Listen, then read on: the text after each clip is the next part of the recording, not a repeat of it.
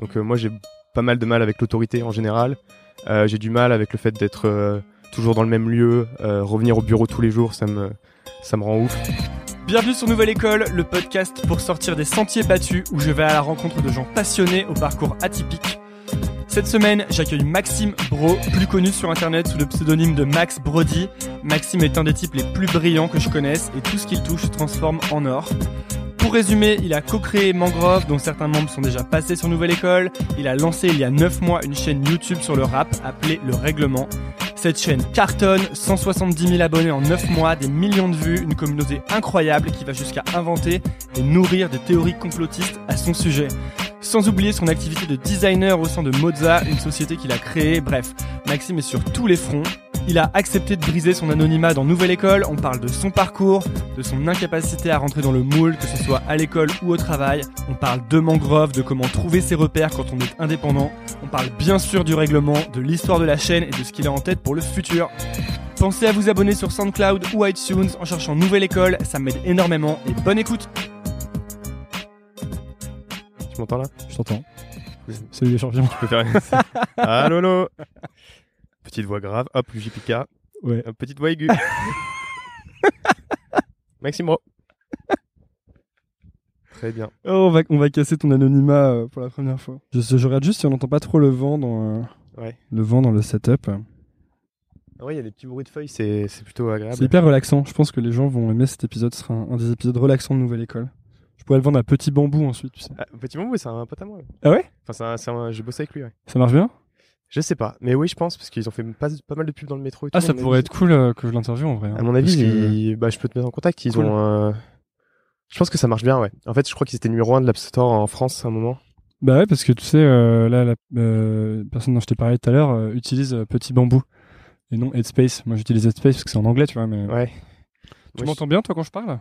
Ouais, parce que bah, je sais que Non, mais je veux dire, tu m'entends bien parce que moi, moi, je... mais non, mais tu sais, moi, j'ai des retours, donc je m'entends à fond. Ah non, non, je t'entends très bien. Ok, cool. Super. Pas de Tant que tu parles face à moi, c'est bon. Ouais, eh bien, c'est le bon moment pour introduire ce podcast. Je suis donc avec Maxime Bro, et qui est Max Brody, et euh, de nombreux projets euh, dont on va parler. Yes. Salut Maxime. Salut. Donc, au début, euh, je savais pas très bien comment commencer le, le, podcast parce que tu fais, tu fais quand même beaucoup de choses différentes. J'ai fait beaucoup de choses, ouais. Tu as fait beaucoup de choses, notamment un projet YouTube qui s'appelle Le Règlement. Qui commence à, à beaucoup marcher. Tu as 150 000 abonnés. Après, 11 vidéos et tu as commencé il y a environ 9 mois, c'est ça? C'est ça, c'est exactement ça, ouais. Et euh, en fait, euh, tu, tu romps ton anonymat dans Nouvelle École en exclusivité. Ouais, disons que c'est, j'ai jamais cherché à, à mettre en avant ma personne jusqu'à présent euh, dans, dans ce que je fais sur YouTube. Après, je le cache pas non plus, et il y a beaucoup de références dans mes vidéos à ce que j'aime dans la vie. Mais je me suis dit, voilà, mettre ma tête ou mon nom en avant, ça avait pas, pas vraiment d'intérêt pour ce projet-là. Parce que ça a jamais été ton délire à toi de te mettre en avant ou disons qu'il y a des trucs où tu es obligé de te mettre en avant, tu vois, quand tu veux quand tu veux bosser, euh, tu, là, moi, j'ai fait du freelance beaucoup, donc tu es obligé de te faire un nom en, ton nom propre pour euh, pour être connu et pour trouver des clients, etc. Là, pour le coup, euh, que je m'appelle Maxime ou pas, ça change rien à la qualité de mes vidéos et aux gens qui la regardent. Donc, je me suis dit, ça servait à rien de, de se mettre en avant et ça m'apportait plus de négatif que de positif. Bah, en plus, ça t'apportait un peu de positif du fait que, du coup, les, vu que as une, maintenant t'as une espèce de gigantesque communauté de fans super active. Euh, il y en a beaucoup qui ont essayé de savoir qui t'étais. Ouais, il y, a des, il y a des polémiques en fait sur, euh, sur mon identité, c'est ça qui est marrant. Il y en a qui pensent que je suis le, le chanteur d'un groupe qui s'appelle Columbine. Euh, donc voilà, donc ça c'est super marrant. Donc il y, a, y des vidéos qui parlent de ça, qui analysent des, tweets, des codes sources de pages. Enfin, c'est ça, ça, part un peu dans tous les sens. C'est assez drôle finalement. Et du coup, est-ce que t'as pas un peu peur de, casser un, petit élément marketing en disant qui t'es bah tu m'as pas laissé le choix en fait. Euh. ça, en fait j'étais un peu obligé. euh, ouais bon écoute après euh, je pense que c'est pas ça l'intérêt principal de mon de ce que je fais. Donc euh... de toute façon je voulais pas euh, forcément commencer par le règlement même si évidemment on va en parler.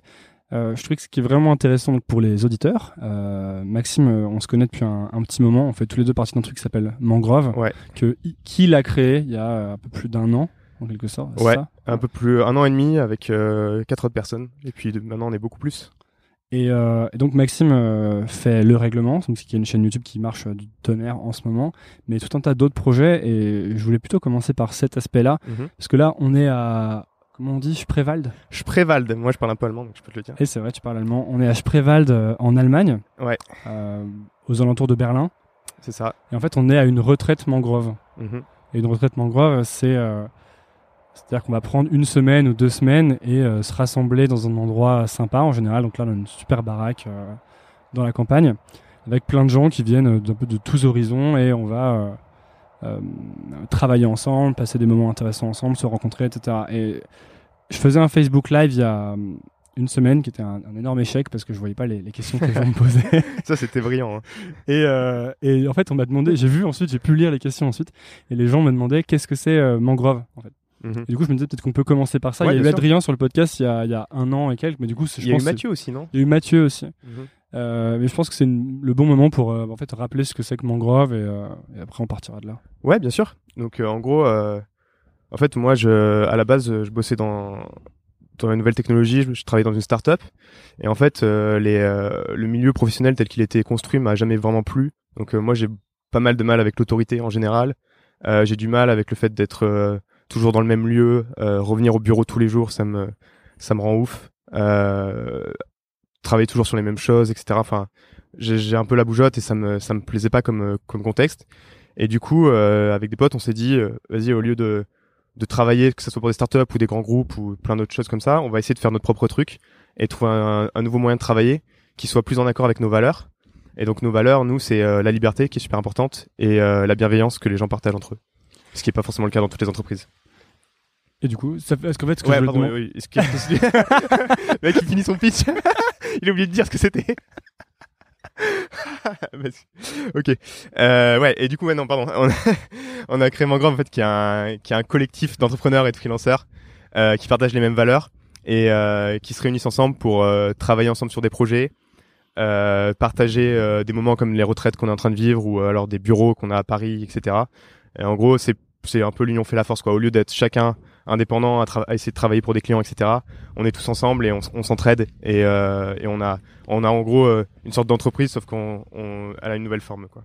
Toi, c'est un truc que tu avais depuis, euh, depuis longtemps, cette, bah, cette inadaptation au monde du travail, je dirais, parce que comme, comme on disait au début, là, en, Ouais. en discutant, tu as travaillé dans des boîtes quand même assez cool, comme PayPal ou des, des startups. Ouais ouais.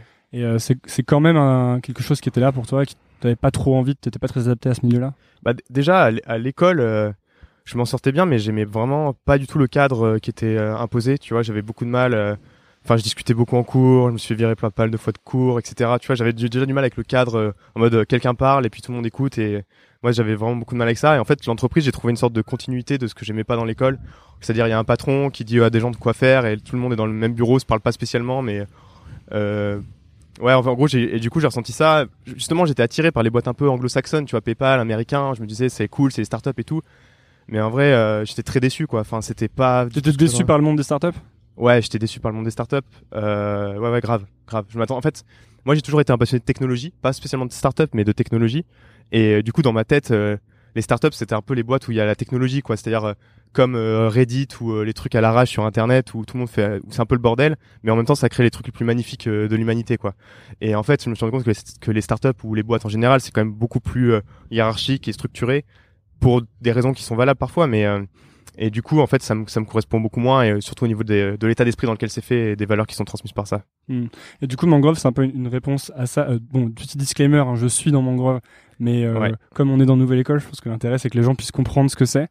Euh, Mangrove, c'est un peu une, une réponse à ça, c'est-à-dire que comme il y a ce cadre dans lequel, enfin, disons, ce moule dans lequel tu n'arrives pas à rentrer, Ouais, euh, tu t'es créé un peu une voie alternative. c'est ça. Et Mangrove, ça te permet de le faire avec d'autres gens et de pas le faire tout seul, c'est ça?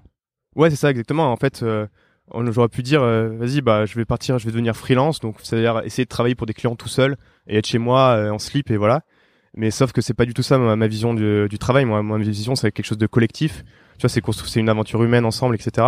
C'est juste que j'aimais pas la façon dont c'était fait dans les entreprises traditionnelles et du coup, Mangrove, ouais, c'est la réponse euh, avec une, une nouvelle forme de structure, une nouvelle forme de, de manière de faire travailler les gens ensemble, euh, qui est qui est beaucoup plus euh, libre et bienveillante, mais qui fonctionne aussi.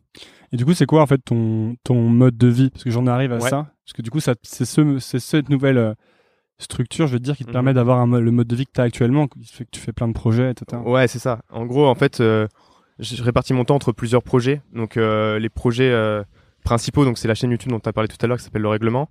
Mangrove en tant que tel qui demande du taf pour s'organiser, etc. Et, et moi, je suis designer à la base, donc UX designer pour des startups.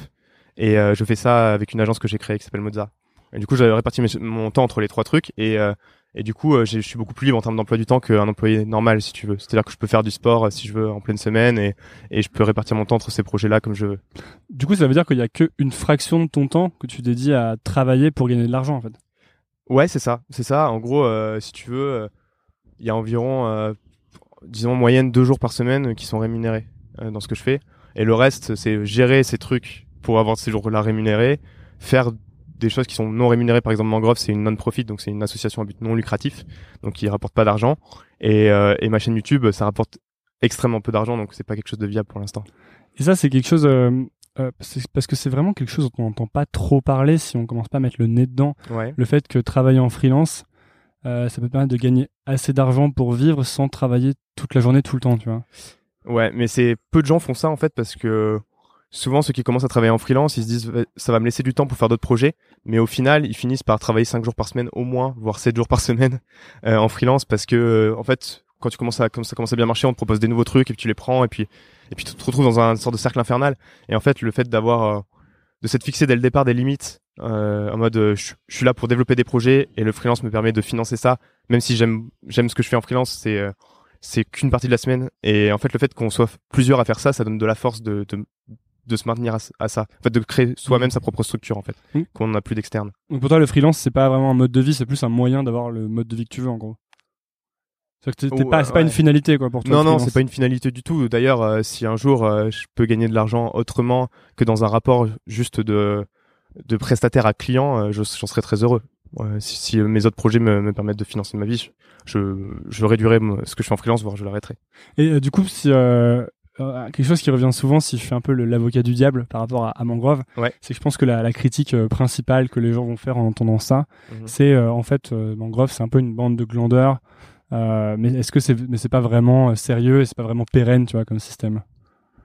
Bah sur le côté bande de glandeurs, moi j'ai rarement vu des gens qui créent autant de projets que chez Mangrove quoi. Enfin donc il y a des projets de de partout qui émergent donc que ce soit des chaînes YouTube, nouvelle, école pour toi ou, ou plein d'autres projets euh, qui, qui émergent de là. Donc moi je vois rarement autant de choses qui émergent dans d'un écosystème ou enfin d'un groupe de personnes en tout cas.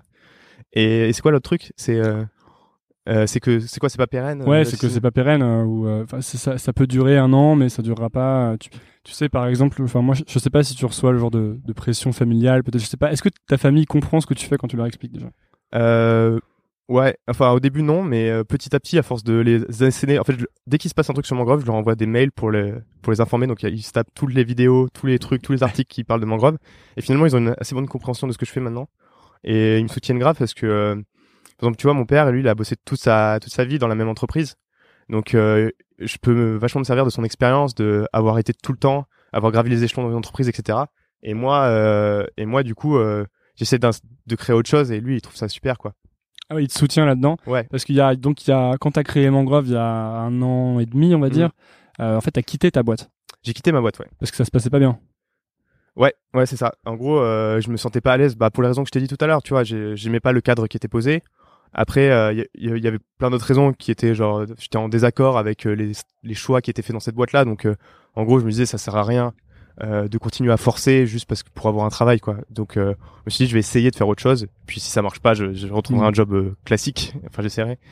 Et euh, ouais, à la base, à la base, j'étais dans une dans une boîte beaucoup plus classique. Ouais. Et quand as, du coup, quand t'as fait la décision, quand t'as pris la décision de, de quitter ton boulot, mm-hmm. euh, est-ce que à ce moment-là, euh, t'étais en confiance ou t'as eu un peu peur Non, j'ai flippé. Enfin, j'ai flippé. En gros, ce qui s'est passé, c'est que heureusement, on était plusieurs à prendre cette décision et du coup, c'était plus facile mais j'avais assez peur et du coup au départ ce que j'ai fait c'est que j'ai passé des entretiens euh, pour d'autres jobs pour me rassurer. Tu vois je, je me suis inscrit à un truc euh, en ligne je me rappelle plus comment ça s'appelle et euh, du coup j'ai passé des entretiens et quand j'ai vu que ça se passait assez bien les trucs et que potentiellement ils allaient m'embaucher du coup là je me suis je me suis cassé.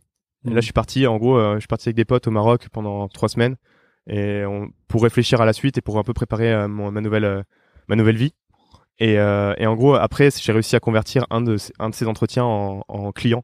Et du coup, ça m'a permis de me lancer. C'était pas vraiment prévu, mais du coup, ça m'a permis de me lancer. C'était cool. Mais à la base, ouais, j'étais un peu flippé, mais ça a duré assez peu de temps finalement. Après un mois, j'étais assez bien lancé. Donc tu veux dire que tu passais les entretiens d'embauche Ouais. et quand les types t'ont dit bon bah c'est bon t'es pris en CDI ou je sais pas quoi tu leur as dit bah en fait non je suis freelance et euh, Ouais, en gros, une fois ça s'est passé assez correctement, mais une fois ça s'est vraiment très très mal passé. euh, le mec a pas compris du tout pourquoi je disais ça et, et je, je crois qu'on s'est plus jamais revu quoi. Parce qu'en fait, euh, c'est intéressant que tu dises ça sur la, le fait que tu, tu passais des entretiens pour te rassurer. Parce qu'une fois que tu sors de la, bah, des, des rails, un peu, des sentiers battus, pardon, euh, une fois que tu sors des rails, euh, t'as plus vraiment de marqueur de ton niveau. Parce que quand, tu restes dans une entreprise, t'as des promotions, tu vas monter, t'as un titre de job qui augmente. Ouais. Et quand tu sors de ça, euh, bon, à moins que tu deviennes milliardaire, hein, peut-être que Ouais. c'est euh, peut-être que c'est une marque de ton niveau, mais du coup, c'est plus compliqué de savoir est-ce que je suis quelqu'un de compétent, est-ce que je suis bon, est-ce que Ouais. j'ai de la valeur sur le marché du travail. Mm. Et euh, Je suis totalement d'accord avec toi, surtout que, enfin, moi j'étais à Paris à l'époque, et à Paris, je- en tout cas dans mon entourage et les gens que, je- qui m'étaient, que j'étais amené à côtoyer dans mon, dans mon quotidien, je ressentais une certaine euh, course vers je ne sais quoi, mais en gros tout le monde fallait que ça avance, tu vois, fallait que les gens gravissent les échelons, euh, aient des salaires plus importants, euh, tu vois, euh, enfin pas achète une maison parce que j'étais trop jeune, mais tu vois, enfin en gros, fallait que ça avance, les, gens ils étaient toujours dans une sorte de course où euh, il y avait toujours le next thing, tu vois, qui était derrière euh, le truc d'après, machin. Et en fait, j'ai eu du mal au départ à me libérer un peu de ça. Et en fait, le fait de vous, notamment le fait de pas mal voyager, de découvrir d'autres types de personnes et de- des gens qui vivent pas forcément dans, dans cette grande ville-là. Enfin, moi, j'ai pas toujours vécu là-bas, mais enfin, je commençais à être vachement imprégné du truc. Ça m'a beaucoup décomplexé vis-à-vis de ça. Donc maintenant, je suis plus trop là-dedans. Mais euh, au départ, j'avais l'impression de, si je sortais de, des rails et d'une entreprise normale, j'allais juste perdre mon temps, voire euh, décrépir dans la société, quoi. Ouais. Et donc maintenant, si tu croises quelqu'un qui te dit, par exemple, euh, je sais que moi c'est quelque chose qui m'affecte toujours, tu vois. Ouais. Si je vais, euh, je sais pas, je vais à un événement et je parle à quelqu'un et je fais ah salut, euh, tu fais quoi dans la vie, la fameuse question, Ouais. et que la personne me dit bah alors moi, de monter une boîte, on a levé 100 millions, euh, euh, tu vois, on va s'implanter partout dans le monde, etc. Je- moi, je suis assez sensible à ça et je vais généralement me dire merde, qu'est-ce que je fais, Euh, il faut absolument que j'aille plus vite dans ma vie, etc. Tu vois. Je trouve que c'est dur, j'ai du mal à, à complètement déconnecter de cette. euh, Après, ça, moi, j'aime bien euh, voir les gens qui réussissent des projets autour de moi. Tu vois, ça, ça me motive. Enfin, c'est peu importe le projet, tu vois, que Mm. ce soit une entreprise, euh, un truc artistique ou euh, un truc humanitaire. Dès que les gens réussissent, moi, ça me fait plaisir et, et ça me donne envie de réussir aussi. Ça me prouve que c'est possible. Euh, Du coup, après, quels sont tes marqueurs à toi, du coup, maintenant, de réussite? Bah, pff, puisque ça peut pas puisque c'est pas la promotion et que c'est pas le salaire ça pourrait Ouais. être l'argent que tu gagnes mais c'est pas Euh, trop ton but en vrai, j'allais dire un truc tout pourri, genre le bonheur, mais en fait, je pense qu'il y a un vrai truc, c'est genre euh, l'alignement entre euh, ce que t'es et ce que tu fais, euh, qui est, ça a l'air un peu philo, mais en gros, tu vois assez vite quand tu parles à quelqu'un si ce qu'il est en train de faire, c'est-à-dire ce qu'il, ce qu'il fait pendant 90% de son temps, c'est étroitement lié à ce qu'il a envie d'être et ce qu'il, ce qu'il veut être ou pas. Et en gros, ceux qui arrivent à être le plus proche de ça, je trouve, ils sont, c'est peut-être ceux qui sont le plus heureux. tu t'es déjà senti désaligné toi? Ouais, clairement, clairement. Bah, quand, quand j'étais, moi, j'étais passionné par, comme je te dis tout à l'heure, par la technologie, par les produits tech, et je bossais pour une startup qui faisait, qui faisait une application, etc. Donc c'était parfait, tu vois, sur le papier. Mais quand je me suis senti que l'application, elle allait pas vers un truc qui me plaisait, euh, là, je me suis dit, mais en fait, euh, je suis allé là pour être parfaitement aligné, mais je suis totalement désaligné. Genre, je serais plus aligné si je faisais un truc qui n'a rien à voir. Genre, si je servais, je servais- je servais à manger euh, dans un restaurant, peut-être que je serais plus aligné parce que j'aimerais bien la bouffe, quoi. Hmm. ouais c'est un truc que moi j'ai beaucoup ressenti aussi euh, Ouais. l'impression de plus trop savoir pourquoi euh, je fais les choses Et du coup, ouais, je suis du genre à me poser souvent ce genre de questions, genre, euh, est-ce que vraiment j'ai envie de faire ça et tout? Et du coup, bon, ça, ça peut mener à beaucoup d'instabilité aussi, en mode euh, les projets euh, dégagent assez rapidement s'ils me plaisent pas. Mais ça m'a permis aussi de mieux me, me connaître, je pense. tu crois souvent des gens qui te paraissent complètement désalignés où tu discutes avec et tu te dis euh, Ah ouais, ouais, ouais, tout le temps. Mais euh, après, j'aime, enfin, j'aime pas trop juger les autres personnes. Chacun fait ce qu'il veut, tu vois. Mais, euh, mais c'est vrai, parfois, je me dis, mais pourquoi les gens passent autant. Enfin, il y a des gens qui ont pas le choix, tu vois. Ça, je, je, le perçois parfaitement. Mais tu vois, des gens, pas mal de gens qui ont fait des études assez, assez élevées, etc. Et qui font un taf euh, qui, qui, qui est, je sais pas, qui, qui a pas l'air euh, épanouissant, qui a pas l'air intelligent, etc. Je, je comprends pas pourquoi ils font ça alors qu'ils ont d'autres choix.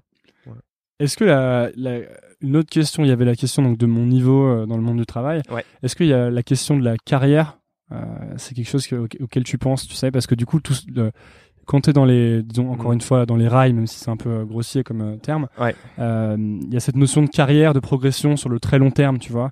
Là, tu te lances vraiment dans une carrière. Ouais. Toi, tu es plus là, dans un mode de vie là où tu as plein de carrières, tu vois, ou Ouais. pas de carrière. Ouais, pas trop de carrière. Et est-ce que c'est une question que tu te poses, genre qu'est-ce que je, est-ce que je fais un truc concret dans la vie ou, euh, ou est-ce que c'est pas du tout une question que tu te poses? En vrai, je, suis. Avant, j'étais un peu dans ce. Quand j'étais plus jeune, j'étais vachement dans un truc. Ok, il faut que je fasse une carrière, c'est-à-dire, je commence chez PayPal et puis un jour, euh, je finirai euh, patron de YouTube, tu vois. C'était un peu ça mon concept. Maintenant, j'ai plus du tout ça. Et notamment, et du coup, quand t'as plus ça, ça, te- ça te libère un peu de, ouais, mais si pendant un an je fais rien, euh, sur mon CV il va y avoir un trou et du coup que vont penser les gens de ma carrière.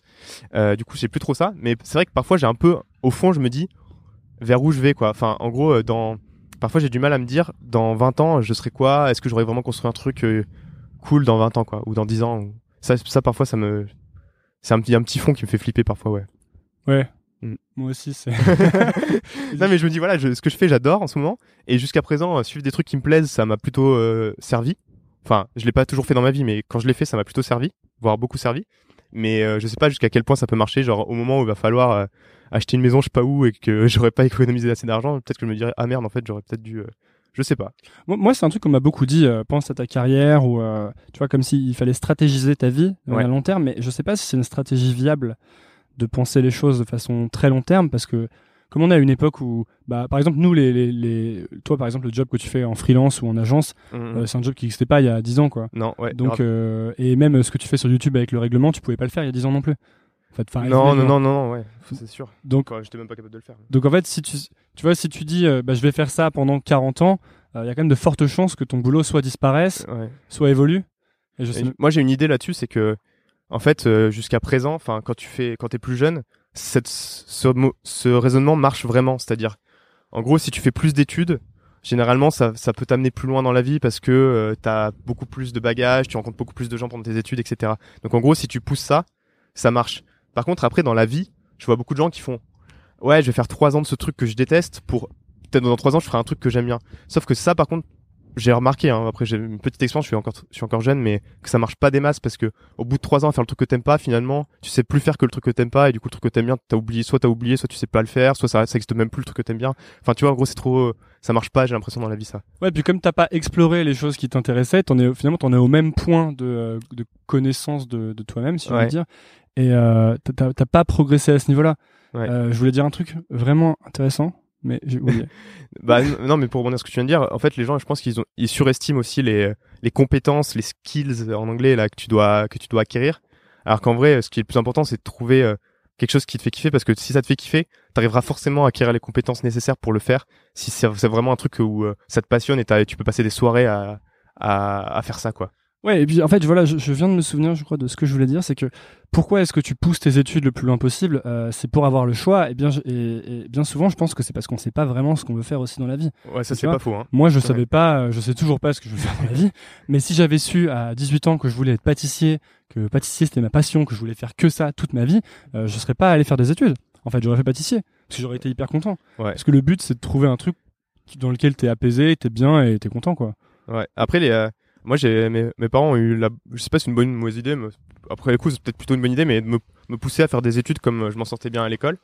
Et euh, moi, quand j'étais en, en troisième, enfin en, en lycée, je savais très bien que j'avais envie d'être soit développeur, soit designer, tu vois. Et je l'ai dit à mes parents, et mes parents m'ont dit, euh, en vrai, t'as des bonnes notes, fais plutôt des études, et après, et tu feras ça soit en passe-temps, soit tu feras ça plus tard, quoi. Ouais, mais tu pouvais faire des études pour être développeur ou designer, non? Non, non, mais ils m'avaient dit, fais des études euh, plus Plus carré, quoi. Ouais, plus carré, plus euh, genre euh, fait euh, prépa, euh, fait des écoles, euh, commerce, ingé, tu vois, des trucs, euh, tu vois, qui font partie de, du système. euh, paf, tu sais que c'est- si tu les fais, t'es bien, tu vois. Ouais, Parce que à l'époque, faut voir qu'à l'époque, quand j'étais en, terminale, euh, designer ou développeur, c'était quand même des, c'était un peu des métiers de chômeur, tu vois. Pour pour mes parents, moi, j'habitais dans le sud de la France, dans une petite ville. Euh, on n'était pas dans les designers stars de la Silicon Valley, tout ça, ça n'existait pas. hein. Enfin, Ouais, c'est vrai. C'était pas, un- c'était un truc en mode euh, un peu une passion, euh, comme faire du dessin, euh, tu vois, genre, euh, enfin, c'était. Moi, j'adorais dessiner aussi, mais bon, bref, tu vois, c'était pas, c'était pas perçu comme un plan de carrière viable. Pour ne pas. Pour être original, t'as fait, t'es allé à HEC Paris ensuite? Ouais, en fa- en fait, j'ai fait une, j'ai fait une prépa. Donc ça, c'est, en fait, j'ai pas du tout aimé le cadre d'une prépa, mais par contre, il faut dire que c'est un truc qui te pousse vachement à, dans la réflexion et tout. Et notamment, j'ai beaucoup aimé la philo en prépa. Et c'est un truc que j'avais détesté au lycée, je détestais la philo. Et du coup, après, ouais, du coup, j'ai passé les concours pour passer des écoles de commerce. Et j'ai eu aucune école. Donc j'ai- j'étais absolument euh, refusé de partout. J'ai du mal à le dire. Euh, refusé de partout. Et, euh, et du coup, j'ai refait un an où, euh, en gros, les profs ont été super sympas. Ils m'ont laissé travailler à la bibliothèque pendant un an et plus jamais aller en cours. Et là, en fait, ça me correspond mieux parce que moi, les cours, tu vois, c'est pas trop mon truc. Soit je décroche, soit je suis, je suis un peu en avance et du coup, j'arrive pas à suivre. Enfin, tu vois, ça, ça marche jamais au niveau du rythme. Et du coup, j'ai pu bosser tout seul euh, pendant un an dans une bibliothèque et là, après, j'ai réussi du coup à rentrer dans une bonne école. je disais ça parce qu'il y a finalement il y a beaucoup de gens sur euh, sur ce podcast qui sont euh, qui sont passés par euh, qui sont passés par HEC. Mais du coup, comment Ouais. t'as fait pour puisque t'étais quelqu'un qui supportait pas être en cours, comment t'as fait pour tenir la prépa en fait? Parce que moi, pour le coup, je suis un vrai tricheur, c'est-à-dire j'ai pas fait de prépa. Je suis ouais. passé par des concours d'accès direct, etc. Mais euh, la prépa, ça de quelque chose de vraiment, pour avoir parlé avec plein de gens qui en ont fait, d'être quelque chose de très très difficile, quoi. Et très très intensif. Ouais, c'est très dur. Euh, en fait, moi, je, je sais pas, je m'étais dit, c'était un peu, un, un peu une porte de, de sortie pour moi aussi la prépa. Tu vois, en gros, euh, j'avais vécu toute ma vie dans, dans une petite ville du sud. Euh, ma prépa, je l'ai faite à Grenoble, euh, pas très loin. Et du coup, euh, réussir, euh, réussir ces études-là, et un concours et rentrer dans une école, pour moi, c'était accéder à un nouveau monde. Et ça a vraiment été le cas pour le Mhm. coup. Et du coup, ça me motivait incroyablement. Et bon, j'ai pas, j'ai pas réussi le premier coup, mais le, la troisième année, je peux te dire que j'allais tous les matins, euh, j'écoutais à fond euh, des sons de Eminem ou de Booba euh, de son écouteur et j'étais- remonté à fond pour pouvoir ne plus jamais aller à cette bibliothèque de merde à Grenoble, tu vois. Et ça, par contre, là, je me reconnais beaucoup là-dedans. Mais du coup, euh, c'était. euh, Enfin, comment. Après tes revenus, donc après tes études et après une fois avoir fait Mangrove, là, tu reviens maintenant à un projet sur lequel tu fais des vidéos, en fait, Ouais. sur YouTube. C'était quelque chose que tu faisais déjà quand t'étais gamin? Ouais, bien sûr. En gros, euh, quand je suis, en fait, depuis que je suis petit, enfin, quand j'étais tout petit, je faisais des dessins, tout ça. Et puis après, dès que j'ai eu un ordinateur, genre, euh, mon père a eu un ordinateur quand j'étais en sixième à peu près. Là, j'ai commencé à faire euh, que des vidéos avec des, ma webcam à la con et, euh, et des sites web. C'était vraiment toute ma vie, c'était ça, quoi. En gros, euh, le but c'était de minimiser euh, les cours et les autres activités pour pouvoir faire que ça. Et du coup, je faisais des petits films en Lego avec des potes à moi. Je faisais des films où on était acteurs. On faisait des parodies du journal télévisé, euh, parodie du maillon faible qui s'appelait le maillot faible, où il fallait gagner un maillot de bain, enfin ce genre de ce genre de bail sombre. Et euh, et voilà. Et en gros, c'est un truc qui m'a toujours plu et que en fait j'ai dû arrêter justement quand je faisais une prépa où c'était super intense et puis que j'ai repris après en école via des associations euh, étudiantes et puis euh, maintenant que en- ensuite que j'ai re-arrêté quand je suis entré dans le monde du travail et que j'avais pas le temps parce que je bossais dans une start-up et le soir quand tu sors de du taf t'es juste éclaté et t'as juste envie de soit de boire des bières soit de te coucher et euh, et que j'ai enf- enfin pu reprendre grâce au nouveau mode de vie que j'ai développé via Mangrove. En fait, c'est un fil conducteur qui a toujours été là.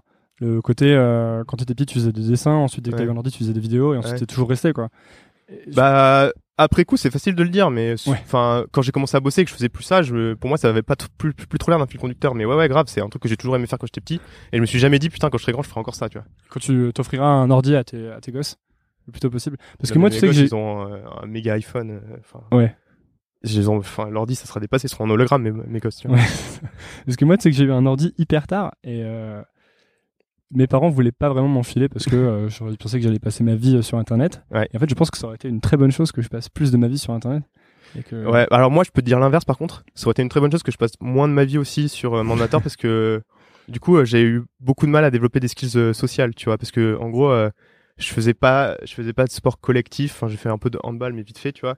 Je faisais pas trop d'activités en dehors et, je- et finalement je sortais pas pas beaucoup quand j'étais petit.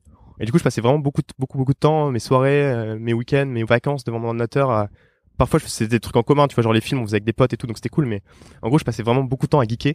Et du coup, j'ai développé des, des, des trucs de geek incroyables, mais peut-être pas assez de social skills qui m'ont manqué par la suite et que heureusement j'ai pu un peu rattraper depuis. Et euh, mais tes parents, ils faisaient quoi en fait? Euh, mon père, bah, il bossait, il bossait dans une euh, boîte pharmaceutique. Ouais. Il a bossé toute sa vie là-bas. Et euh, en gros, il était, euh, il était euh, avec nous. Puis après, il, a, il est monté pour bosser à Paris et du coup, on le, on le voyait, euh, on le voyait que le week-end. Et euh, ma mère, elle bossait aussi dans une boîte pharmaceutique. Puis après, elle a arrêté pour euh, s'occuper de mes frères. Parce que est-ce qu'ils suivent euh, le règlement maintenant? Euh, ma mère, ouais. Ouais. Et mais en fait, c'est un truc que j'ai jamais fait la pub auprès de mes parents parce qu'en fait, euh, mes parents, ils aiment, honnêtement, ils aiment pas le rap, quoi. C'est pas leur truc. Et euh, du coup, j'en ai, j'ai pas, j'ai pas, parce que c'est ma chaîne est sur le rap. Je sais pas si on l'a dit euh, jusqu'à présent. Je crois qu'on l'a dit. Euh, et en gros, euh, ma mère, ce truc, c'est qu'elle me suit sur Twitter et du coup, elle a découvert ça. Et elle m'a envoyé un message trop mignon il y a la semaine dernière pour me dire que qu'elle me soutenait, et qu'elle trouvait que j'avais une super culture rap. Et ça, ah, à la fois, je trouvais ça trop marrant et à la fois, ça me fait extrêmement plaisir.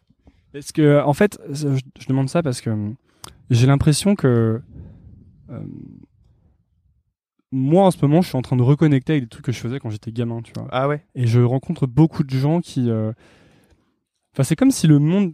J'ai l'impression maintenant que le monde du business ou des les études à HEC, que le, le business en Suisse, c'était presque comme une anomalie en fait dans mon parcours. et que maintenant je suis en train de revenir vers les trucs que je faisais quand j'étais gosse, tu vois. Ouais. Et euh, enfin, je sais qu'on en a, on en a déjà parlé tous les deux, mais je sais pas si t'as ce sentiment-là toi aussi. Et en Euh, fait, j'en arrive à une autre question, ouais, c'est est-ce c'est est-ce que tout le monde euh, doit retrouver une sorte de connexion à ce qu'ils faisaient quand ils étaient enfants, tu vois Ouais, bah un, un truc que déjà je peux dire sur ça, c'est que certes, je fais la même chose que quand j'étais gamin, mais je la fais différemment parce que je suis passé par d'autres phases, tu vois. C'est Ouais. comme, euh, tu sais, quand tu fais un échange à l'étranger, tu reviens en France, et ben t'as plus le même regard sur les choses parce que t'as découvert d'autres personnes et d'autres trucs. Et ben c'est un peu ça maintenant, tu vois. Genre, je fais la même chose peut-être que quand j'étais gamin, mais maintenant j'ai tellement plus de, j'ai tellement appris plein de choses différentes que ça m'aide en fait à le faire d'une chose d'une façon différente.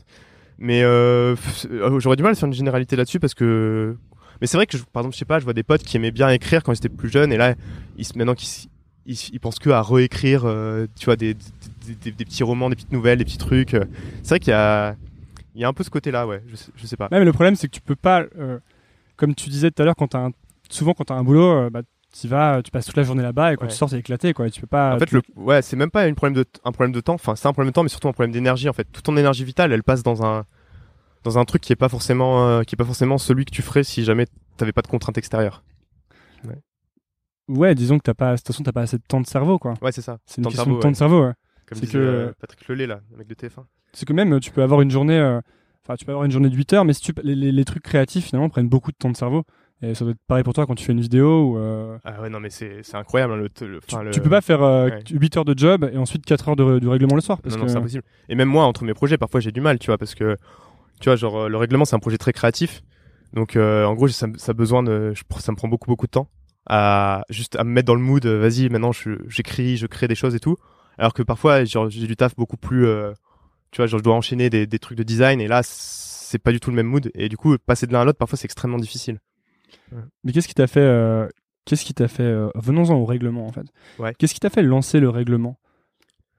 Parce que finalement, est-ce que le, le rap, t'écoutes du rap depuis quoi 10 ans ça? Bah, en fait, depuis que je suis petit, j'écoute du rap sur tout requin, mais c'est depuis euh, 2010-2011 qu'il y a une nouvelle vague de rap français dont je suis devenu vraiment passionné, ouais. Tout ce qui était euh, l'entourage, etc.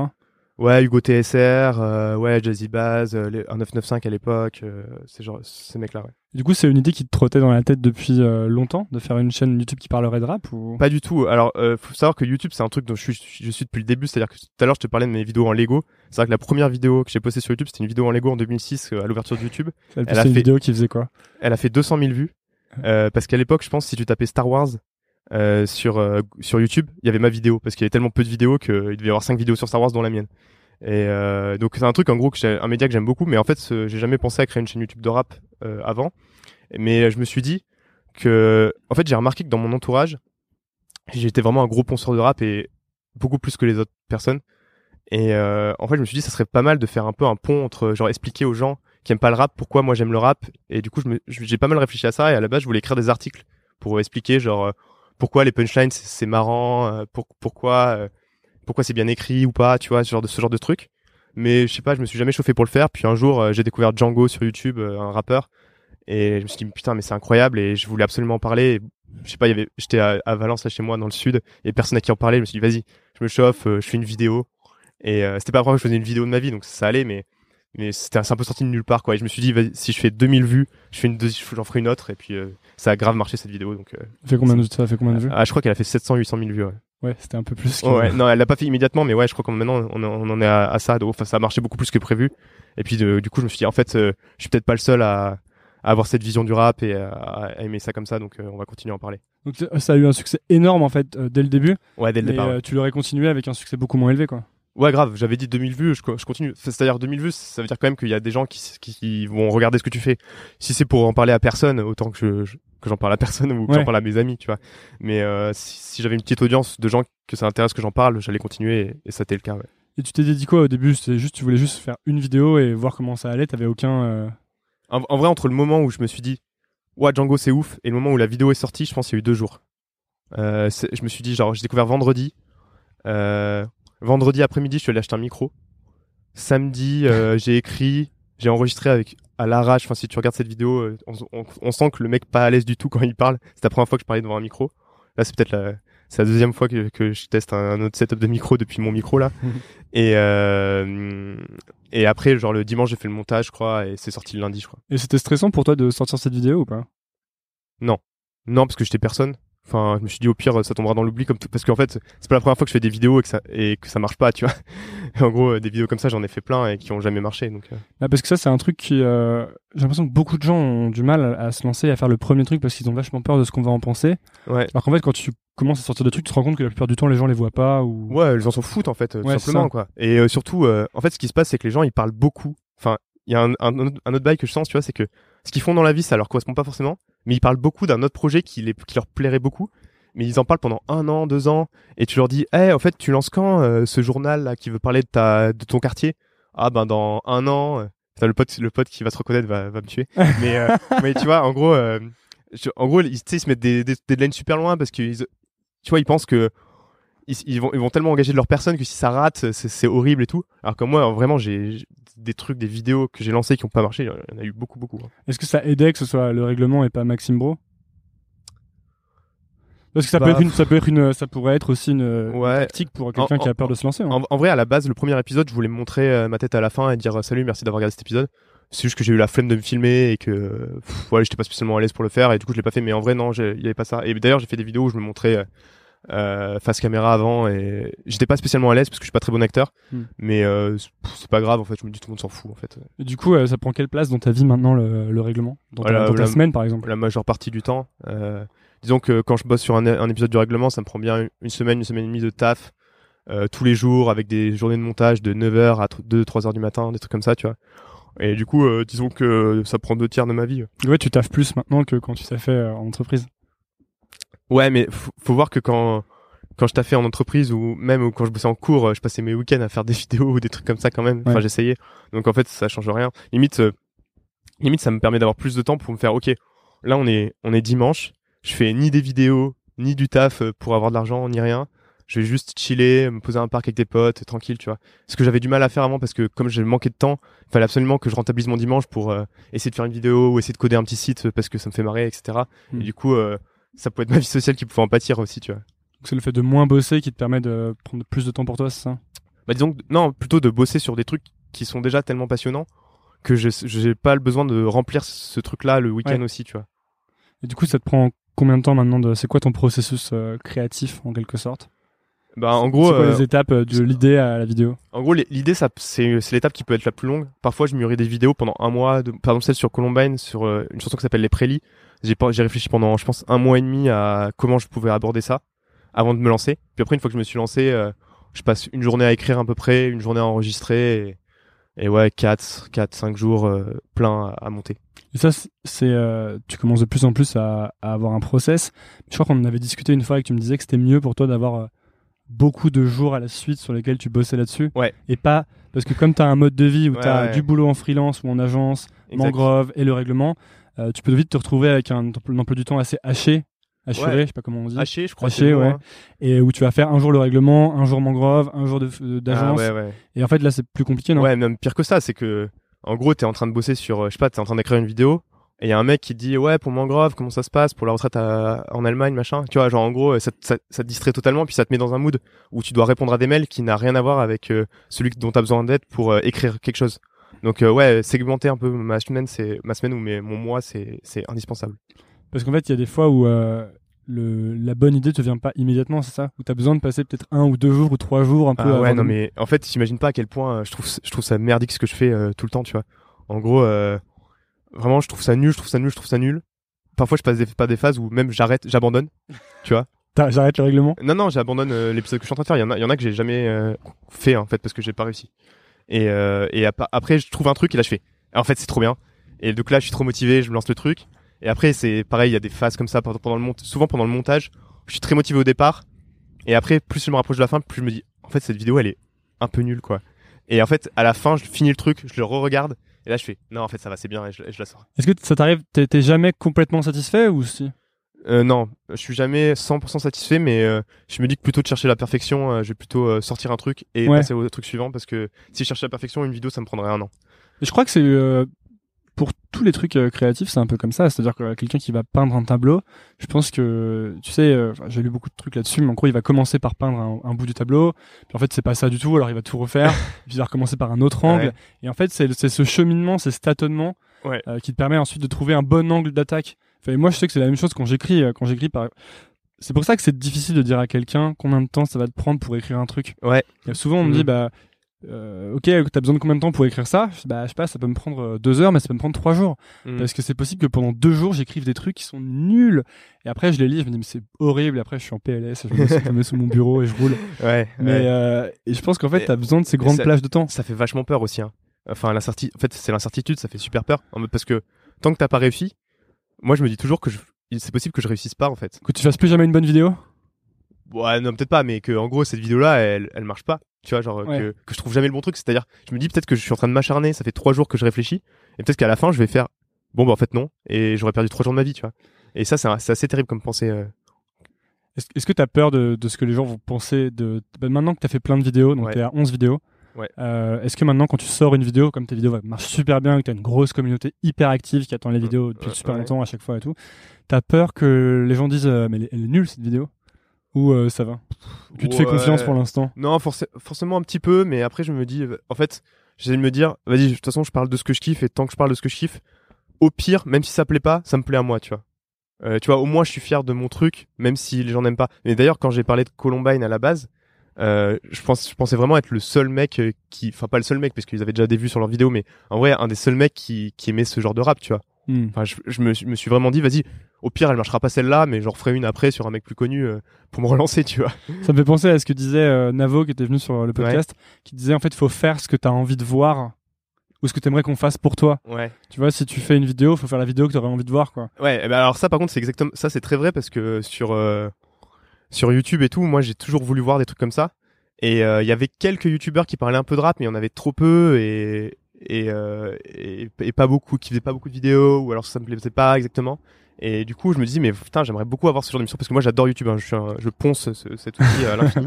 et du coup euh, et du coup euh, enfin, je me dis en fait, je fais une franchement, je fais une chaîne de YouTube et des vidéos que j'aurais beaucoup aimé voir moi, je pense. Et euh, j'avais un dernier truc à, à dire avant de passer à autre chose parce que. Ouais. C'est le, moment que peut-être que je couperai au montage celui-là. non, non, bref. C'est bien, du coup, on a besoin de beaucoup de temps pour le processus créatif. Ouais. Et on n'a pas trop de temps de cerveau si on a un job toute la journée. Ouais. Mais du coup, il y a un dilemme. Comment est-ce qu'on fait, ou comment est-ce que font bah, même les gens dont on parle depuis tout à l'heure, qui sont pas forcément alignés avec euh, qui ils veulent être ou qui ils pensent qu'ils sont, ou avec l'enfant un peu, tu vois, qui, qui dort en eux. Ouais. Euh, mais comment comment ils peuvent faire du coup? Parce que puisqu'ils ont ce job de 8 heures par jour, ou Ouais. plus, bien souvent, beaucoup plus, hein, surtout à Paris. Ouais, euh, non, beaucoup plus que 8 heures. beaucoup plus que gens 8 qui- heures. C'est taré, hein. Ouais, voilà. Et, euh, et qu'on n'a pas, le- on n'a pas un temps de cerveau illimité. Comment est-ce qu'on fait en fait pour pour commencer à explorer ou pour se lancer? Je pense que le plus important pour moi, c'est de sortir de, de- du cadre habituel. C'est-à-dire qu'en gros, euh, tous les jours, je sais pas, tu prends euh, les transports pour aller à un endroit et tu travailles et tu rentres chez toi et, et chez toi, tu manges parce qu'on est mardi, t'as acheté des haricots verts et tu manges ça. Tu vois ce que je veux dire? En gros, Ouais. en fait, juste sortir de ça. Moi, à la base, quand j'ai quand j'ai lancé mon truc, je suis démissionné de ma boîte. On est parti au Maroc, euh, euh, tu vois, trois semaines euh, dans, dans un petit truc et tout. Et on, en fait, ça, ça, ça ressemblait à rien de mon quotidien habituel. Et c'est là que j'ai pu un peu me dire, ok, j'aime faire quoi dans la vie en fait déjà, euh, qu'est-ce qui est important pour moi, etc. En fait, tant que tu sors pas de ton cadre, je pense que c'est super difficile. Et ça, c'est possible de le faire par exemple en vacances, tu vois. Enfin, tu vois, pas en vacances en mode Ou en euh, week-end ou partir. ou en euh, week-end, ouais, ou, ou, ou un jour férié, je sais pas. Mais tu vois, tu pars à un endroit où tu vas, où t'es jamais allé, pas en vacances en mode euh, je vais à la plage et je joue au, au foot, tu vois, mais juste un endroit où, où t'es jamais allé et limite même tout seul ou avec, ou avec, euh, pas forcément avec tes meilleurs amis, les gens qui sont toujours autour de toi, mais avec un peu de trucs un peu différents. Et euh, soit d'autres gens, soit juste tout seul. Et là, tu peux vraiment te poser et te dire, ok, vas-y, je suis seul face à moi-même. euh, Qu'est-ce que j'aime dans la vie? Tu réfléchir. Et- attends, et comment tu fais pour faire ça toi? Parce que t'as des techniques d'in- d'introspection particulières ou t'écris des trucs ou... Ouais, pff, bon, je suis pas le, le, le gourou numéro un, mais moi je médite souvent, un peu. Tu sais, j'utilise une application, euh, genre c'est 10 minutes et ça me permet un peu de, tu vois, de s'écouter un peu. Je sais pas, ça, ça fait un peu. euh, Quand tu fais ça, t'as le sentiment de, de capter un peu plus où t'en es? Bah, disons que après, ça me met dans, ça me met dans un procédé d'esprit où après j'ai moins de mal à me concentrer sur moi-même, ouais. D'accord. Genre, en fait, ça me, ça me calme un peu. Parce que souvent, j'ai- j'ai- en fait, j'arrive, euh, je suis très distrait, moi. Tu vois, tu, il se passe un truc, ça, je vais aller checker, enfin, surtout si j'ai un téléphone ou quoi. Ouais, ça, c'est un des pires trucs, en fait. euh, le téléphone, moi, je suis, je suis accro, à la Accro, ouais. technologie. Moi genre téléphone, ordinateur, je passe tout mon temps devant des écrans. Et du coup, euh, si je peux passer, euh, tu vois, euh, une demi-journée, voire une journée sans écran, j'ai réfléchi à des trucs, c'est, deep, tu vois. Et ça, ça, c'est cool aussi. Pour des gens qui ont peut-être ce, ce problème d'addiction comme moi, je pense que c'est pas mal de, de se dire vas-y. euh. Alors moi j'ai un énorme problème d'addiction et euh, mais je l'ai déjà dit je crois, mais je fais pousser des arbres sur mon téléphone.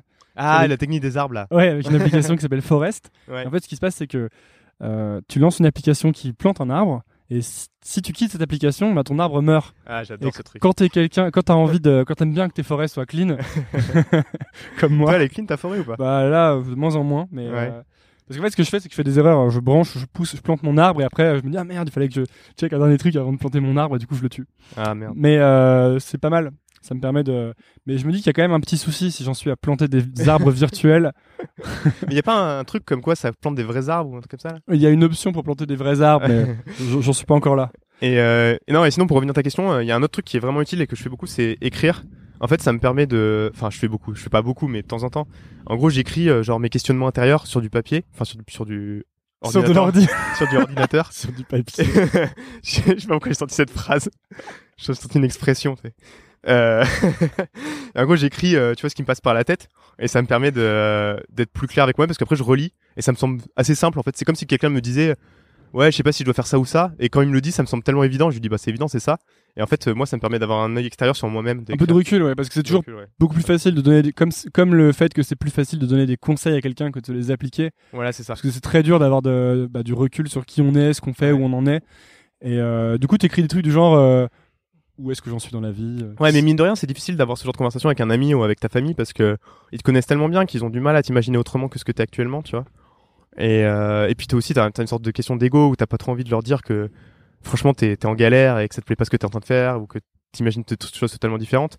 Et du coup, euh, parfois, il y a que avec toi-même ou avec limite quelqu'un que tu connais moins que t'arriveras à avoir ce genre de discussion. non puis il y a un énorme biais je pense que même moi si si j'essaye de donner mes conseils les plus neutres et les plus objectifs à un ami Ouais. je vais forcément projeter mes angoisses mes ouais, peurs ça, ouais. je vais avoir envie qu'ils soient un peu dans mon camp quoi tu vois Ouais, c'est-à-dire qu'ils pensent un peu comme moi ouais. Euh, et tu vois, par- et puis en plus, c'est très dépendant de ce que tu vis actuellement. si t'es dans un, si t'es dans une rupture Ouais. amoureuse, par exemple, Ouais. tu vas avoir tendance à dire à quelqu'un, non mais euh, euh, c'est bien d'être tout seul, ce genre de choses, tu vois, je pense.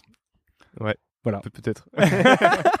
Merci. Non, coach, là- coach de vie. Parce que là, en fait, ouais, là, on est très coach de vie, mais je voulais parler de ce que t'as fait avec le règlement récemment, qui, euh, qui m'intéresse beaucoup. Ouais. C'est qu'en fait, le règlement maintenant, le règlement m'intéresse beaucoup aussi. hein. Ah, ok, cool. Le règlement maintenant, en fait, est live 24 heures sur 24. 24 h 24, 7 jours sur 7, je ne dors plus. Euh, Voilà, c'est ça le concept désormais. Est-ce que tu peux nous parler de ça? Euh, ouais, ouais, Qu'est-ce qui se passe en fait? En gros, euh, en fait, euh, je lance une, une radio qui s'appelle Règlement Radio, double R pour les intimes, et qui passe du, du rap, du rap français, principalement indépendant, de label indépendant, tous les jours, euh, 24 heures sur 24. Et en gros, euh, peut-être tu veux savoir pourquoi je fais ça. Oui. C'est qu'en fait, euh, il y a, moi je pose, je pose des questions maintenant, je m'en fous. hein. euh, c'est qu'en fait, j'ai, il y a une communauté de ouf autour euh, de ma chaîne YouTube de règlement. Il y a plein de gens qui m'écrivent des messages. Et en fait, il y a beaucoup de gens, soit qui me demandent des sons, qui me disent vas-y, tu veux pas me filer une playlist Qu'est-ce que t'écoutes en ce moment? J'ai envie que tu me files des sons parce qu'ils ils remarquent qu'on a à peu près les mêmes goûts. Donc je me suis dit comme ça, ça me sera un moyen pour eux de d'écouter des sons avec moi tout le temps, etc. C'est cool. Et aussi inversement, il y a beaucoup de gens qui m'envoient des, des sons en me disant tu connais cet artiste, t'en penses quoi, etc. Et du coup maintenant ils ont un moyen de le faire parce qu'en fait euh, il y a un il y a un formulaire pour lequel les gens vont, peuvent envoyer des sons et là on est en train de travailler sur un nouveau truc pour que les gens puissent les proposer directement euh, et voter pour les sons qu'ils veulent directement pouvoir passer sur la radio. Et là jusqu'à présent j'ai reçu quasiment 30 000 sons, 30 000 chansons. Euh, donc j'ai du mal à tout écouter encore, mais euh, les gens me sont trop trop chauds pour euh, partager ce qu'ils aiment écouter et qu'on l'écoute ensemble. Mais en fait, il y a des. Comment déjà vraiment comment t'expliques que les gens soient aussi chauds de t'aider à, à bosser euh, Euh, parce que tu peux pas les payer en fait. Non, bah alors envoyer un son c'est pas très fatigant, mais c'est vrai qu'il y a des gens qui qui qui modèrent le chat pour moi, qui m'aident à trier ces 30 000 sons. Enfin, il y a plein de gens. Ben, je sais pas, juste c'est quelque chose qui les passionne comme ça me passionne moi, tu vois, le rap français, et du coup, euh, ils ont envie de s'investir dans un truc qui les passionne. C'est une opportunité de bosser sur un truc qui est, qui est hyper proche de leur passion quoi. En gros. Moi, j'ai beaucoup fait ça hein, dans ma vie, tu vois, bosser. Enfin, quasiment tous les projets dans lesquels j'ai bossé dans ma vie m'ont rapporté zéro argent, hein. Euh, parce que juste ça me passionnait, tu vois. J'ai fait, enfin, j'ai fait plein de sites internet, c'était gratuit, tous les films que j'ai fait, tous les, tous les. Mais parfois j'ai fait ça pour d'autres projets, pour d'autres gens, tu vois. Je les aidais à faire une application, un truc. Tout ça, tout ça, j'ai jamais été payé pour ça et je le fais juste par passion. Et, franchement, avec le recul, j'ai aucun regret d'avoir fait ça.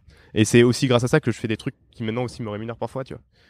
Ouais, c'est un peu le côté explorer ses intérêts euh, de manière. euh, bah au-delà d'explorer c'est juste kiffer la vie quoi Ouais. faire faire des trucs qui te passionnent tout simplement et, et c'est pas grave c'était pas payé et puis après je sais pas il y a ouais il y a des mecs qui, qui ont 25 ans qui m'aident il y a des gens qui sont lycéens et qui sont en vacances qui ont rien à faire et il y a aussi des gens qui, qui taffent et qui m'aident quand même hein. Donc maintenant, tu as des, t'as des, t'as des musiques qui passent H24 sur euh, ta chaîne YouTube Ouais. du règlement. Ouais. Euh, comment, comment déjà, comment t'as eu cette idée de, de lancer un live en fait euh, Alors, live? Les lives YouTube, c'est un truc qui, je sais pas combien de temps ça a, mais ça émerge de plus en plus et c'est vachement poussé par YouTube. Donc j'en ai vu passer quelques-uns et après j'ai découvert des lives 24-24 des Simpsons en France. en gros, qui passent des épisodes des Simpsons, c'est un truc de pirate. Hein. Il y en a plein qui passent des épisodes des Simpsons tout le temps, tout le temps, tout le temps.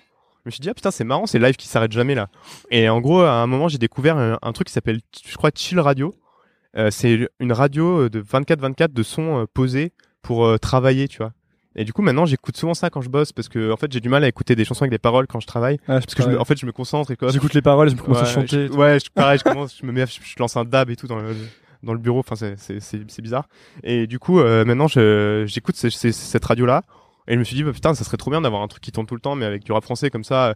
Je sais pas, t'es en soirée ou ou tu, tu sais pas trop écouter, tu lances ça et puis t'es bien, tu vois. Il y a pas de pub, il y a pas de, il y a juste du son quoi qui qui est bien. Et là, du coup, t'as toujours des, t'as beaucoup de gens en fait qui regardent toujours en permanence. Et il y a un Ouais. chat et les gens discutent, etc. Bah là, je sais pas, la dernière fois que j'ai regardé, on était, je crois, à 7 millions de minutes regardées depuis, euh, ça s'est lancé depuis moins d'une semaine. Euh, et ouais, ouais, ça, il y a beaucoup de gens qui, en fait, le chat est super actif. Il y y a toujours des centaines et des centaines de personnes qui, euh, qui commentent. Et aussi, les gens ont créé un Discord. Alors moi, je connaissais pas du tout ce que c'était un Discord. C'est une sorte de, de, de chat en direct et vocal en fait, où les gens parlent.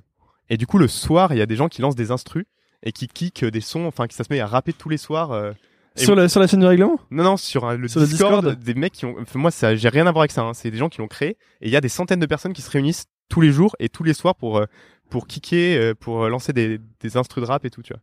Et en fait, ce euh, YouTube Live et Facebook Live, en fait, on est en- vraiment en train de mettre la, la télé et la radio sur Internet. Ouais. Et moi, euh, là, je découvre un peu. Enfin, j'avais entendu, je connaissais Facebook Live, et je connaissais un peu les lives Mhm. YouTube, mais avec ta radio, je me suis quand même beaucoup plus penché dessus. Et je découvre un peu un genre de monde euh, en dessous euh, qu'on voit pas trop, mais où en Ouais. fait la télé est complètement sur Internet et, Ouais. euh, on, on va commencer à regarder la télé que là-dessus en fait. Bah, je pense, ouais. Enfin, à mon avis, c'est ce qui manquait à- pour que la télé disparaisse. Euh, parce que c'est, enfin, c'est quand même rarement la qualité des contenus qui font que la, que la télé est encore. Ouais, c'est fait que tout le monde là et tout le monde est dessus quoi. tout, tout le monde là, c'est super facile d'accès. Mm. Tu l'allumes, t'as pas te poser la question de quoi regarder. Il y a un truc qui est diffusé tout le temps, à n'importe quelle heure. Enfin, c'est c'est vachement pratique quoi. Et je comprends que les gens qui, moi, j'ai- moi quand j'étais petit, j'adorais, j'adorais la télé. Je passais toute ma vie dans la télé. Et depuis, j'ai plus de télé, donc je regarde même plus la télé. Mais maintenant, c'est YouTube ma vie. Mais Ouais, ce serait presque un truc sur lequel euh, faudrait se lancer en priorité, quoi, le live. Peut-être même plus que de faire des vidéos, etc., quoi. ouais, bah il y a beaucoup de youtubeurs d'ailleurs, euh, pas les, bah même les plus gros, ils se font des lives, mais pas mal de youtubeurs qui se mettent à faire beaucoup de lives parce que euh, ils préfèrent faire ça. c'est- Ça demande moins de préparation, les gens kiffent. Et euh, en plus, souvent, ils prennent des dons, tu vois, pendant les lives, et du coup, ils se font, ils- limite, euh, ça leur apporte plus d'argent que les, les, les maigres pubs qu'ils font sur leur, sur leurs vidéos. Ouais, parce que c'est quoi le business model sur YouTube? On en avait déjà parlé, mais c'est en gros, si tu fais un million de vues, tu es censé gagner plus ou moins 1000 euros, c'est ça? Ah ouais, ça, c'est une bonne douille, hein. C'est moi ce que je pensais, mais euh, pas du tout, hein. Rien à voir. Euh, moi, si tu veux, j'ai, ça fait, euh, j'ai fait 4 millions de vues, j'ai gagné 500 euros. Euh, via les pubs YouTube. Alors après, j'aurais pu mettre des pubs bien chiantes au milieu là, qui, qui, qui arrêtent la vidéo et qui, et là ça, ça aurait gagné pas mal d'argent. Mais j'ai jamais voulu faire ça parce que je trouve que c'était horrible pour les gens. Et déjà, déjà rien qu'avec les dons, là, ta, ta radio, existe depuis euh, une semaine, deux semaines? Ouais. Et bah, t'as déjà, je crois, gagné plus qu'avec euh, tes vidéos, en fait. Bah du coup, ouais, je crois que les gens m'ont donné un peu plus de 500 euros, ouais. Parce que moi aussi, récemment, j'ai lancé un, un Tipeee, d'ailleurs. Si vous Ouais. écoutez. je donné au Tipeee. Donné au en. Mais euh, et en fait, j'ai reçu euh, des sous au- bien au-delà de mes attentes. Ouais. Et euh, c'est peut-être un modèle qui est en train de devenir assez viable. moi, c'est le modèle en qui plus, me fait il est bien ce modèle parce c'est que le modèle qui me fait rêver. C'est genre, je, je charbonne et je fais le taf, tu vois, et les gens, s'ils aiment bien, ils me donnent de l'argent pour que je continue à le faire. Alors après, là, on est encore très très loin de, je peux payer mon loyer avec, tu vois. Ouais. Mais, euh, mais, enfin, moi, ça- je préfère, honnêtement, je préférerais ça plutôt que que Coca-Cola me file euh, de l'argent pour euh, que je fasse ce que je fais. Après, pourquoi pas, hein, si, si c'est comme ça que ça marche, mais honnêtement, ce que je préférais, ce serait que juste les gens, alors, me donnent de l'argent et de façon non obligatoire.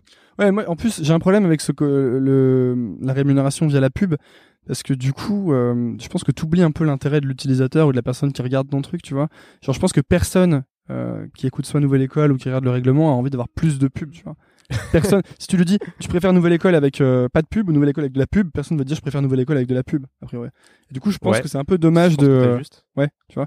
Et, et euh, je pense que c'est un peu. euh, c'est ça qui est problématique en fait dans ce modèle. C'est que personne, ne, aucun auditeur ne bénéficie de ça. Il y a vraiment que toi qui bénéficie du fait que du coup tu gagnes de l'argent.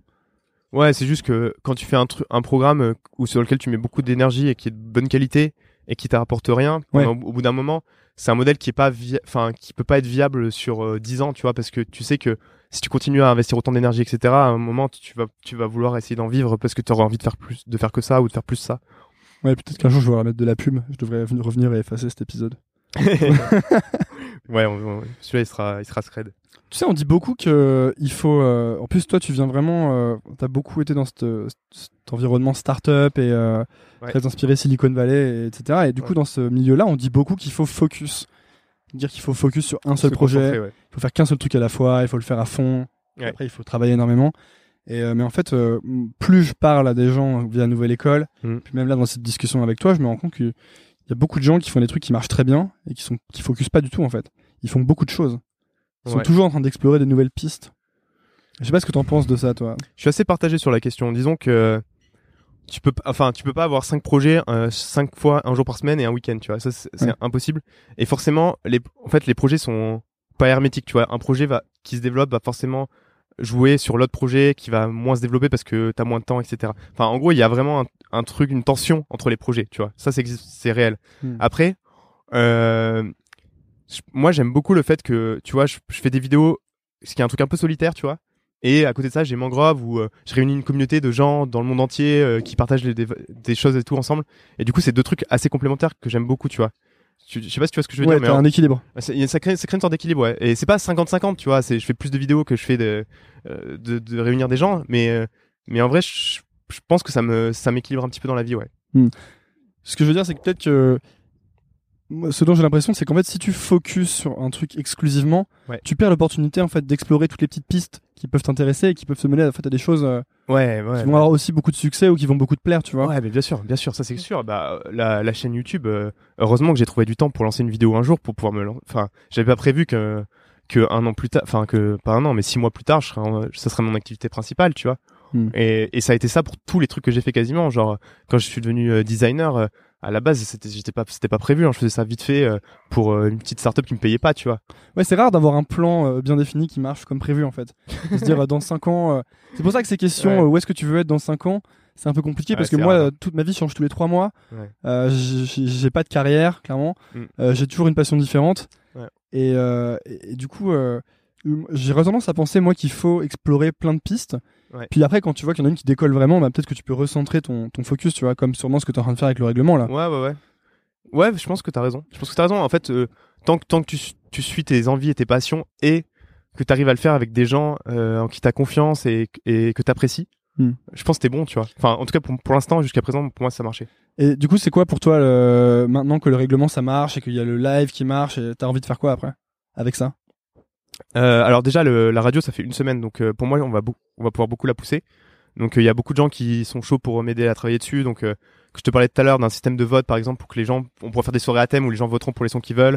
On va pouvoir faire aussi des émissions en live, tu vois, où, où les gens pourront s'exprimer, peut-être en mode radio libre, où on parlera, ou alors des émissions où on parlera de rap, tu vois, un peu des, rendez-vous réguliers audio. Ça pourrait être marrant. Et après pour le règlement, euh, moi j'ai envie de continuer à faire euh, à parler de rap euh, comme je le fais dans mes épisodes, donc je vais continuer à en faire. Ça, ça me plaît énormément. Puis euh, j'ai d'autres projets, tu, tu vois, genre euh, j'aimerais bien euh, collaborer plus avec des rappeurs. Donc je t'en dis pas beaucoup plus parce que j'ai pas envie de tout spoiler, Ah. mais mais euh, en gros, euh, je peux, Moi en, fait, en gros, je, je peux, je discute avec certains rappeurs, euh, etc. Et et j'aimerais beaucoup faire des choses avec eux, que ce soit sur ma chaîne YouTube, euh, ouais. C'est quoi les trucs vraiment cool que le règlement t'a apporté euh, depuis que ça commence à fonctionner Euh, alors le plus cool déjà c'est euh, la communauté, tu vois, c'est des des gens qui m'envoient des sons de ouf, euh, qui réagissent euh, sur ce que je fais, genre parce qu'en fait au-delà du rap qui est ma qui est une grosse passion pour moi, euh, dans le dans le règlement je parle aussi de cinéma, je parle de littérature, je parle de philo et genre j'ai des mecs qui me renvoient des des trucs genre des des surinterprétations des contre trucs. Enfin j'adore interagir tu vois sur ce genre de trucs euh, dans donc ça j'adore, ça c'est le truc numéro un de loin. Après, un truc trop cool aussi, c'est que ça m'a permis de me rapprocher du milieu un peu plus artistique, de parler à des rappeurs que je kiffe. Euh, ça, ça, c'est, ça serait jamais arrivé parce que je suis quand même un kidam. euh, voilà, genre ils m'auraient jamais, ils auraient jamais accepté de me parler si j'avais pas fait ça. Donc ça, c'est trop bien. Euh, voilà, après j'ai des trucs un peu plus euh, concrets, genre j'ai été invité à un festival, un concert, euh, j'ai pu rencontrer, enfin rencontrer des artistes, tout ça, ça, c'était, j'y suis allé à un Planet Rap euh, à Skyrock une fois. euh, Ah ouais, c'est le Planet Rap de qui? Euh, Joker, Joker, c'est Joker qui m'avait invité. Il y avait Kalash Krimi et Joker, c'était trop marrant. Est-ce que t'es pas un peu à une, un genre de croisée des chemins où euh, il se pourrait que le règlement euh, prenne énormément d'ampleur et qu'en fait, il y a beaucoup, de plus en plus de place dans ta vie pour l'artistique et le créatif, et qu'il y en a Ouais. quasiment plus du tout pour euh, tout ce qui était avant, le business, les startups, le design, etc. Et est-ce que tu Ouais. serais à l'aise avec ça, en fait, si c'était le cas? Ouais, bah disons que le milieu des startups, c'est jamais un truc qui m'a passionné, comme je te disais au départ. Moi, la tech et, et euh, la création, ça me passionne. Donc, euh, tout, enfin, le règlement, c'est un truc créatif, mais c'est aussi un truc, tu vois, genre une radio. Enfin, derrière, il y a un serveur, il y a des trucs, tu vois. En gros, il y, a un il y a un petit challenge un peu technique que j'aime beaucoup aussi. Euh, donc, ça, ça me plaît bien. Ça me plaît bien. Et, euh, et du coup, ouais, euh, le m'éloigner du monde des startups ou des entreprises me fait pas spécialement peur. Enfin, ouais. Donc oui. Euh, Ce serait quoi, en fait, pour toi, être, avoir vraiment du succès, en fait? Ben, pff, je sais pas si c'est du succès que je cherche en fait. tu vois, si, en gros, en fait, pour ce projet-là, en tout cas, euh, c'est vrai que si, je- si je pouvais, euh, si ça me permettait de, de gagner une partie de ma vie, ça serait cool, tu vois.